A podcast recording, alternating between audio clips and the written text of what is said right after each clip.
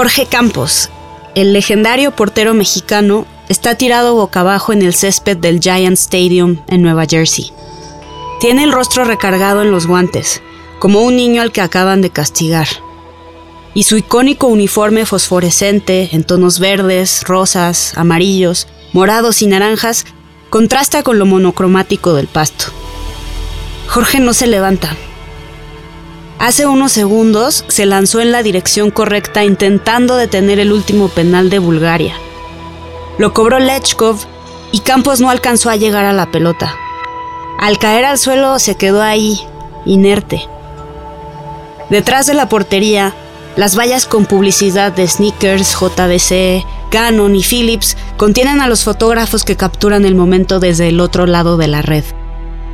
El equipo búlgaro, festejando en una esquina, ya ni siquiera aparece en el cuadro. Tras perder en los octavos de final de Estados Unidos 94, en penaltis y contra una gran Bulgaria que terminó llegando a semis, el país se pudo sentir orgulloso de la selección mexicana, yo apenas estaba por cumplir siete años, pero recuerdo perfectamente que esa noche, al llegar a casa y platicar con mi hermano sobre el partido, mi papá le dijo, hicieron un muy buen papel. Si tomamos en cuenta que un año antes México había sido subcampeón en su primera participación en una Copa América, podemos dimensionar la ilusión que generaba el fútbol nacional en esa época. Creíamos que el Tri caminaba en la dirección correcta, que quizás esa derrota era el inicio de un crecimiento que pronto nos llevaría a jugar cinco o hasta siete partidos en una Copa del Mundo. Nadie imaginaba que ese era el principio de la desventura y que fue tan solo el primero de siete mundiales con exactamente el mismo resultado. Sopitas.com presenta Las cosas que da el fútbol. Episodio 2. Cuatro empates, dos victorias y una derrota.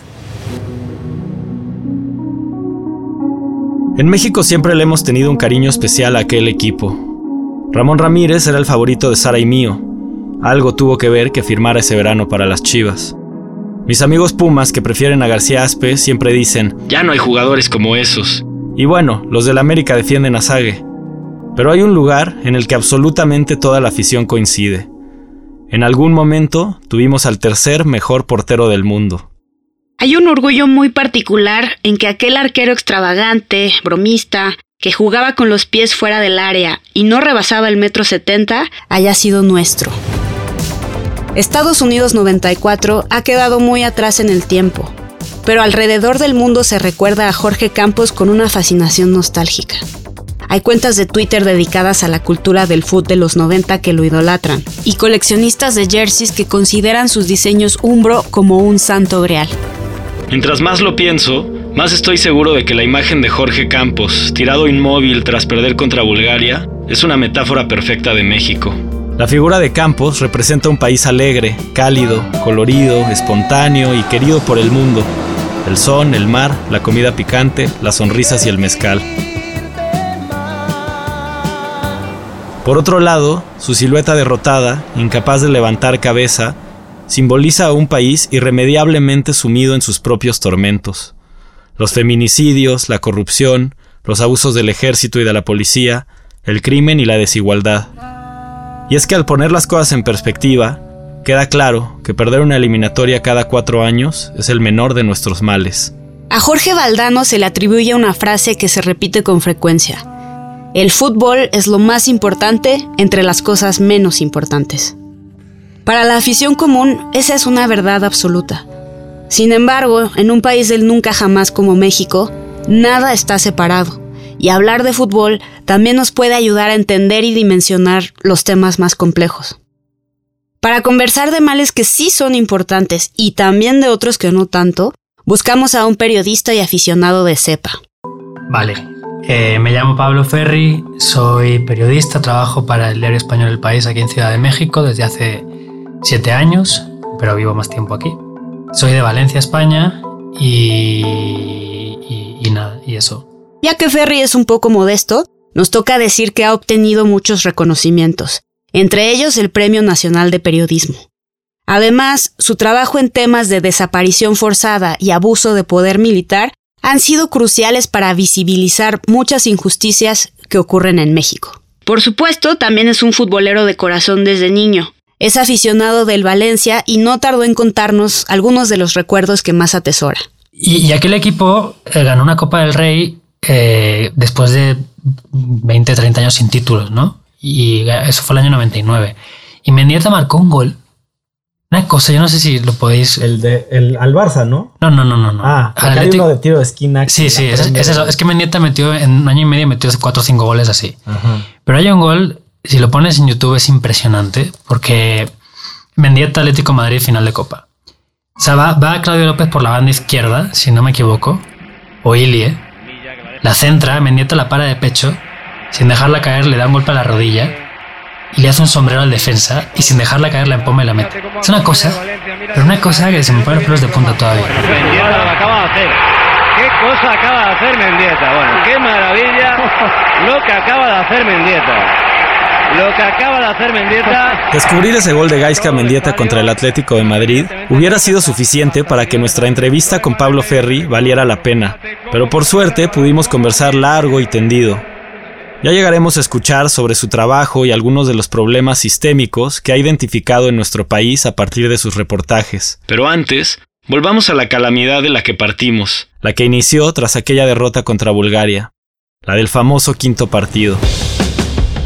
A partir de Estados Unidos 94, México ha avanzado siete veces al hilo de su grupo mundialista. Ninguna otra selección más que Brasil ha conseguido lo mismo en este tiempo. Es decir, hasta Argentina, Alemania, Francia y España han sido eliminadas en fase de grupos en una u otra ocasión. Sabemos que en cada uno de esos siete intentos, nuestra selección ha perdido el juego decisivo. Las derrotas se han discutido y analizado hasta el cansancio, pero hay otros siete partidos que rara vez nos detenemos a valorar en conjunto. Aquellos contra potencias europeas y sudamericanas que México ha tenido que disputar en la etapa de grupos de todos esos mundiales. Ahí tenemos un récord extraordinario que casi cualquier equipo envidiaría. Cuatro empates, dos victorias y una derrota. Empatamos contra Italia dos veces, contra Brasil de local y contra una de las mejores Holandas que han existido. Le ganamos a Francia con aquel gol del Chicharito y a Alemania cuando era campeón defensor. De siete, únicamente perdimos contra Portugal, que curiosamente podría considerarse la menor de todas esas selecciones importantes. Una y otra vez, México ha demostrado que cuando el equipo se pone a la altura de las circunstancias, puede competir, jugar de tú a tú y obtener resultados positivos contra los mejores, Resulta surreal que en ninguna de esas ocasiones hayamos podido ganar el cuarto partido. Uno pensaría que aunque fuera por mera probabilidad, de siete ganaríamos al menos uno, pero no. En octavos hemos estado en todos los escenarios imaginables. Ganando al minuto 5 y ganando al minuto 88. En tiempos extras y en penales. Jugando horrible o jugando como cracks. Con Hugo Sánchez en la banca, Cuauhtémoc Blanco en casa y Bofo Bautista en el campo muchas veces rebasados por el rival y en más de una ocasión mereciendo ganar. Pero ninguna de esas situaciones del fútbol nos ha funcionado. Quienes lo hemos sufrido sabemos que en octavos México no remonta, no aguanta el resultado, no se topa con un error del rival, un penal dudoso o un golazo al ángulo. México pierde, no hay más que decir. Antes de ganar dos euros y una Copa del Mundo al hilo, la selección española tenía un problema similar al nuestro. Aún teniendo grandes equipos entre 1978 y 2006, nunca logró llegar a semifinales, perdiendo en el grupo, en octavos o en cuartos cada vez. Fue conveniente tener a un aficionado español para intercambiar y comparar desdichas. Así contestó Ferry cuando le preguntamos si de niño alguna vez pensó que vería a España campeona del mundo. No, hombre, no, eso era impensable. O sea, siempre teníamos buenos equipos, pero, pero ahí había algo mental que nos impedía pasar de la, del quinto o sexto partido, ¿no? Hablábamos antes del quinto partido, que es como, la, la, como ilustra los miedos de México en los campeonatos del mundo de fútbol, ¿no? en España era parecido, igual no, no, se, no se mencionaba o no se, no se recogía en esa expresión del quinto partido, pero hablábamos del codazo de Tasotti, ¿no? Y allá se querían. Partieron a Luis Enrique de un codazo. El problema es con Tassotti, parece con Tassotti. El hombre ahí, ahí, está Tassotti. El codazo del que habla Ferry sucedió precisamente en Estados Unidos 94, cuando en un partido de cuartos de final contra Italia, Luis Enrique recibió un codazo del defensa Mauro Tassotti dentro del área. El penal era aún más claro por la sangre en el rostro de Luis Enrique, y los españoles se fueron encima del árbitro. Pero él no marcó nada e Italia terminó ganando con un gol de Roberto Ballo al 88. Puesto en términos mexicanos, España tuvo una colección de hashtag no era penal en esa época. El más obvio de ellos fue el de 2002 contra el local Corea del Sur. En tiempos extras, y cuando aún existía el gol de oro, el árbitro anuló un gol de Morientes por un supuesto fuera en el centro de Joaquín. En realidad, el balón estaba completamente dentro del campo, apenas tocando la línea de fondo. Pero bueno, el tipo pitó, España perdió y la, la maldición siguió, ¿no? O sea que sí, eh, durante muchos años eh, tuvimos la misma historia. En México nos ilusionamos cada cuatro años y basta que el chicharito diga que imaginemos cosas chingonas para vernos levantando la copa. Pero los españoles encontraron otro mecanismo de defensa. En España éramos muy al contrario. O sea, eso es muy distinto, por ejemplo, aquí en España. Porque allá siempre era, nada, además es muy curioso, ¿no? Porque la, selección hasta hace unos años generaba ese tipo de, de, comportamientos, ¿no? Como esto de, de preferir eh, criticarlos antes incluso de debutar para prepararse, en la para prepararse para la derrota, ¿no? Como dijo Ferry un poco atrás, la narrativa más común que permanece en España es que era un tema mental y de mala suerte, pero durante nuestra plática comprendí algo importante. En 2010 ellos tenían a Xavi, Iniesta, Casillas, Villa y compañía. Si ellos tuvieron que esperar a una de las mejores generaciones de la historia para romper su maleficio y salir campeones, ¿qué puñetera esperanza nos queda a nosotros? Quizá lo más obvio y fácil es decir que es un tema de físico, o sea, atlético. Por ejemplo, no había manera de que México le aguantara el tipo a Brasil en Rusia 2018. Desde luego, también está la carta del bloqueo mental, que el equipo se sugestiona y se congela en los momentos cruciales. Pero la realidad es que este no avanzar, este andar en círculos, este aferrarnos al puro corazón es algo muy mexicano y resulta ser un reflejo apropiado de cómo se manejan el fútbol y la política en el país. ¿Qué hubiera pasado si desde los años 90 la federación hubiera sido competente a la hora de desarrollar un proyecto de crecimiento futbolístico a largo plazo? O ya de perdida, tomar decisiones que beneficiaran a la cultura del deporte y no solo a los bolsillos de los directivos y las televisoras. Sin embargo, la relación entre estas ya estaba tejida desde décadas atrás. La masificación del fútbol mexicano fue orquestada, en gran medida, por Emilio Azcárraga Milmo, desde que Televisa compró al América en 1959. Fue él quien trazó el plan para conseguir el Mundial de México 70, incluyendo la construcción del Estadio Azteca. Desde entonces, la federación siempre ha estado al servicio de las televisoras, a quienes les ha dado el poder para dictar rumbos y doblar reglas a su antojo. En los 90, Televisa ya era dueño también del Necaxa, pero consolidó la multipropiedad en la primera división mexicana al comprar un tercer club, el Atlante. TV Azteca no se quiso quedar atrás y adquirió a los tiburones rojos del Veracruz y poco después al Morelia. Desde entonces, esta práctica se ha vuelto cosa de todos los días en la liga, e incluso hoy, en pleno 2022, y aunque la FIFA lo prohíbe explícitamente, nos encontramos con que León y Pachuca pertenecen a Grupo Pachuca, Querétaro y Cholos forman parte de Grupo Caliente, mientras que Santos y Atlas son propiedad de Grupo Orlegui. El conflicto de intereses que presenta la multipropiedad es algo que hasta Florentino Pérez, el presidente del Real Madrid, entendería. Va directamente en contra del espíritu competitivo del fútbol. Cuando a eso le sumamos la relación de la Femex Food con las televisoras, las aguas del fútbol nacional se vuelven mucho más negras. Según un reportaje del Economista, en 2013 los pagos por los derechos televisivos de la selección representaban 4 de cada 10 dólares ingresados por la Femex Food.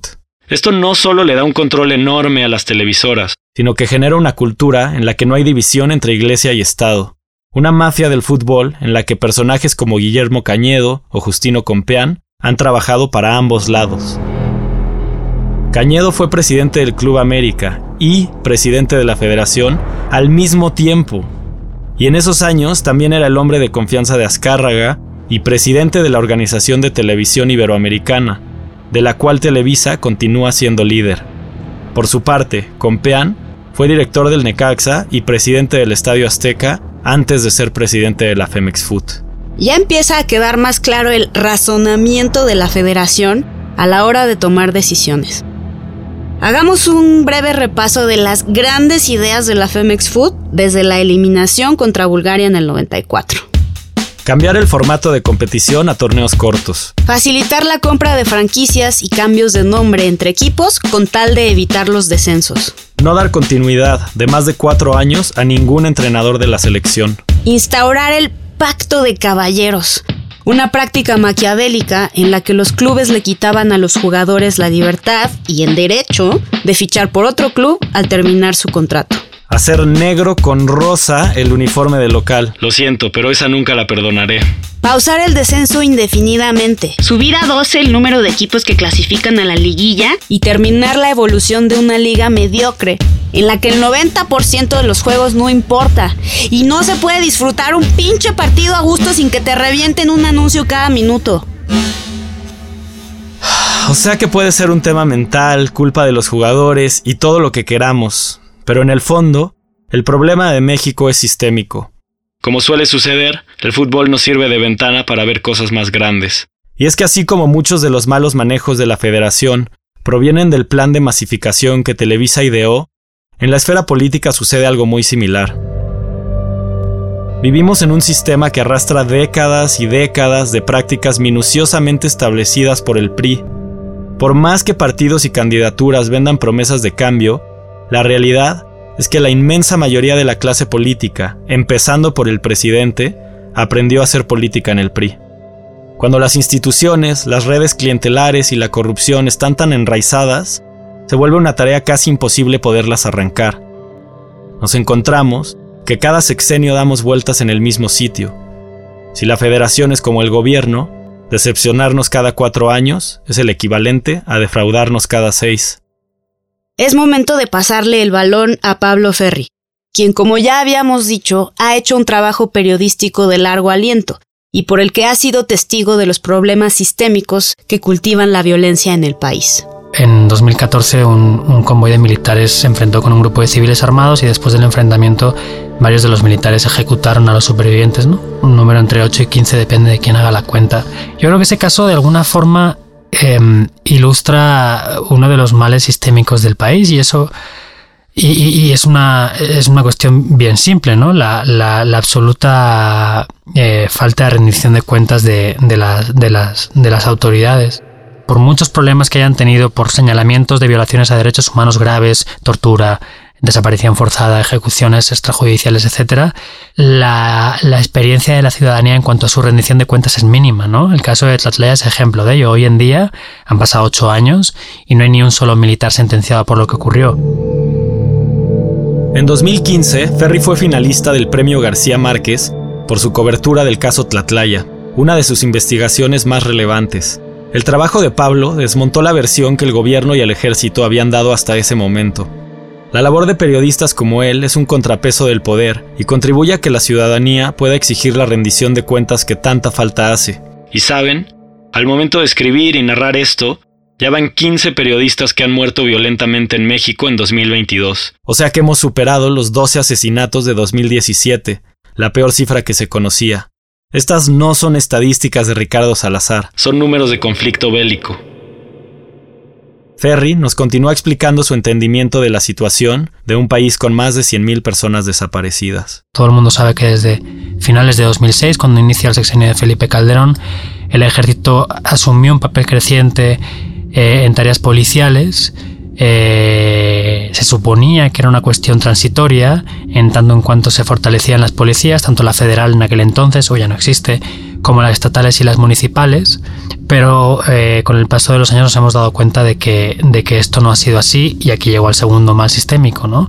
No hay policías eh, ni bien preparadas, ni bien pagadas, ni motivadas en cuestiones laborales por capacidades, las capacidades que tengan de hacer carrera profesional en los cuerpos, en las corporaciones eh, que funcionen bien. Hay algunas excepciones, es verdad, pero no, no es la norma y eso es muy triste porque al final estás confiando eh, la seguridad de un país a instituciones que no están preparadas para ello, ¿no? Y por último, el tercer gran problema sistémico que Pablo Ferri ha identificado en su trabajo investigativo en las comunidades.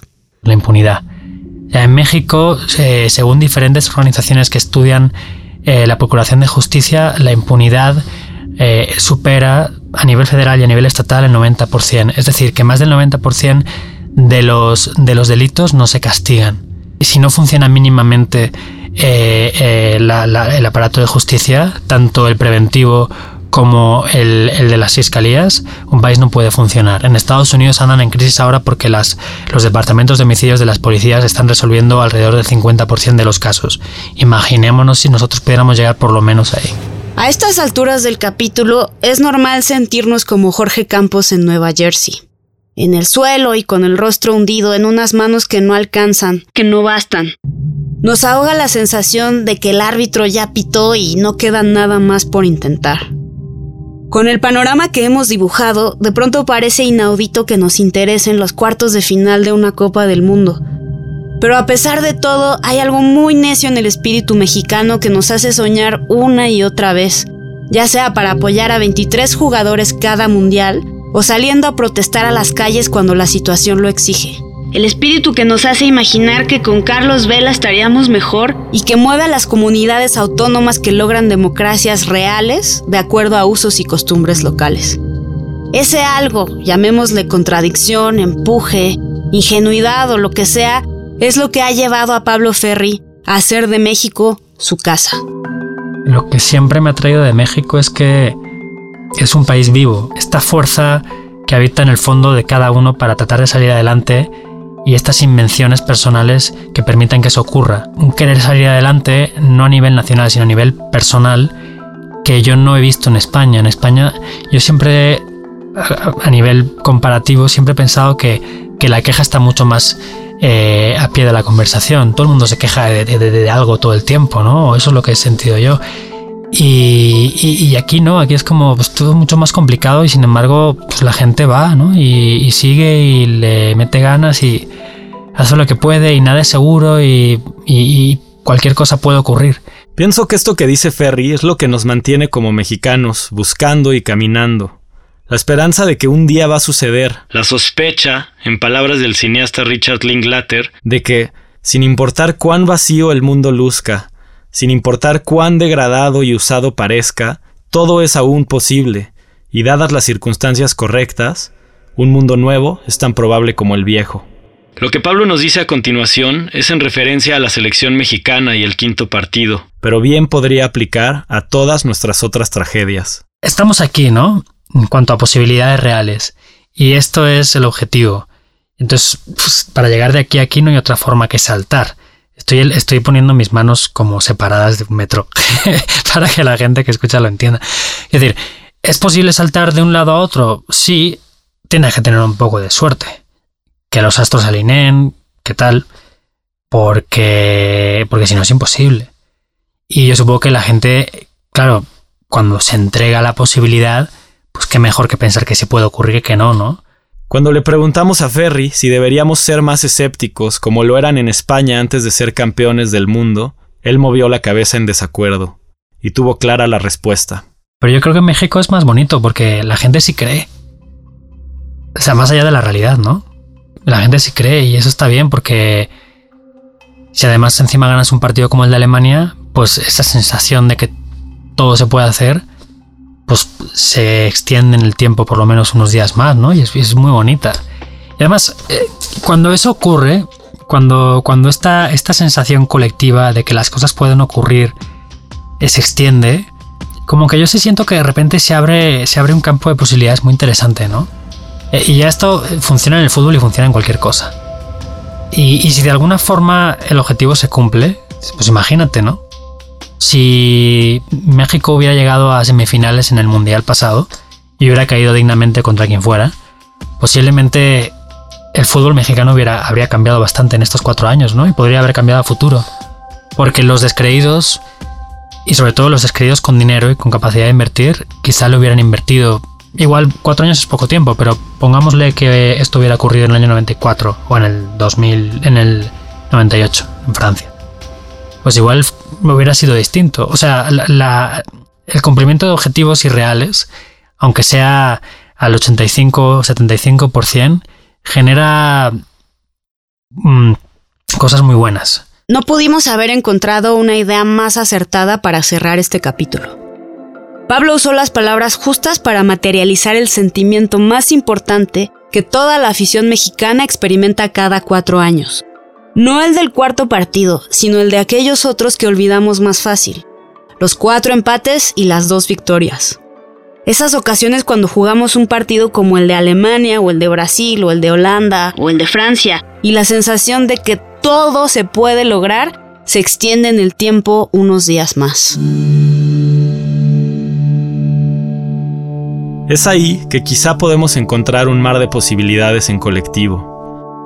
Y es por eso que tiene todo el sentido conservar el pensamiento mágico de que ese último gran salto es posible.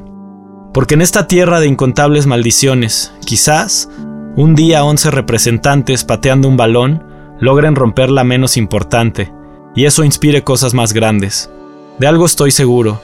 Si Pablo Ferri no creyera en ello, no se dedicaría a lo que se dedica. Sara y yo tenemos la suerte de tener parejas y amistades activistas y defensoras de derechos. En los próximos capítulos platicaremos con algunas de ellas, que entienden el fútbol no como una distracción inútil, sino como un agente poderoso de cambio.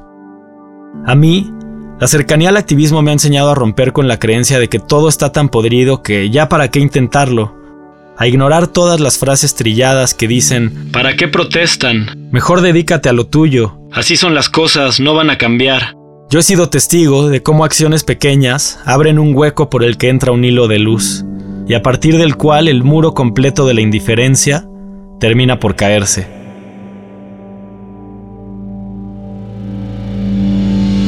Sopitas.com presentó Las cosas que da el fútbol. Acabamos de escuchar cuatro empates, dos victorias y una derrota. El guion y la narración son de Diego Morales y Sara Herrera Landeros. La grabación estuvo a cargo de Santiago Parra y las realizaciones de Carlos El Santo Domínguez. Andrés Moreno nos apoyó como asistente de investigación y cerramos la alineación con José Antonio Martínez, quien estuvo al frente de la coordinación para sopitas.com. Muchas gracias por escuchar las cosas que da el fútbol. Hasta la próxima.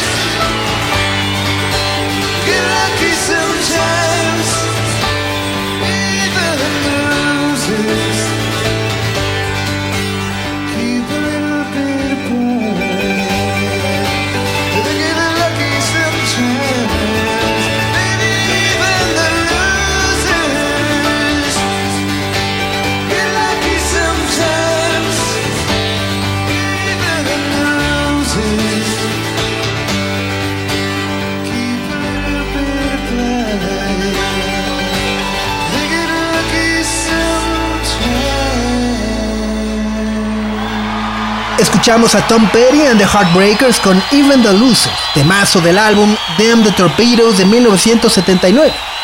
Even the Losers es una composición de Tom Petty, pertenece al sello Backstreet y es otra de las cosas que da el fútbol.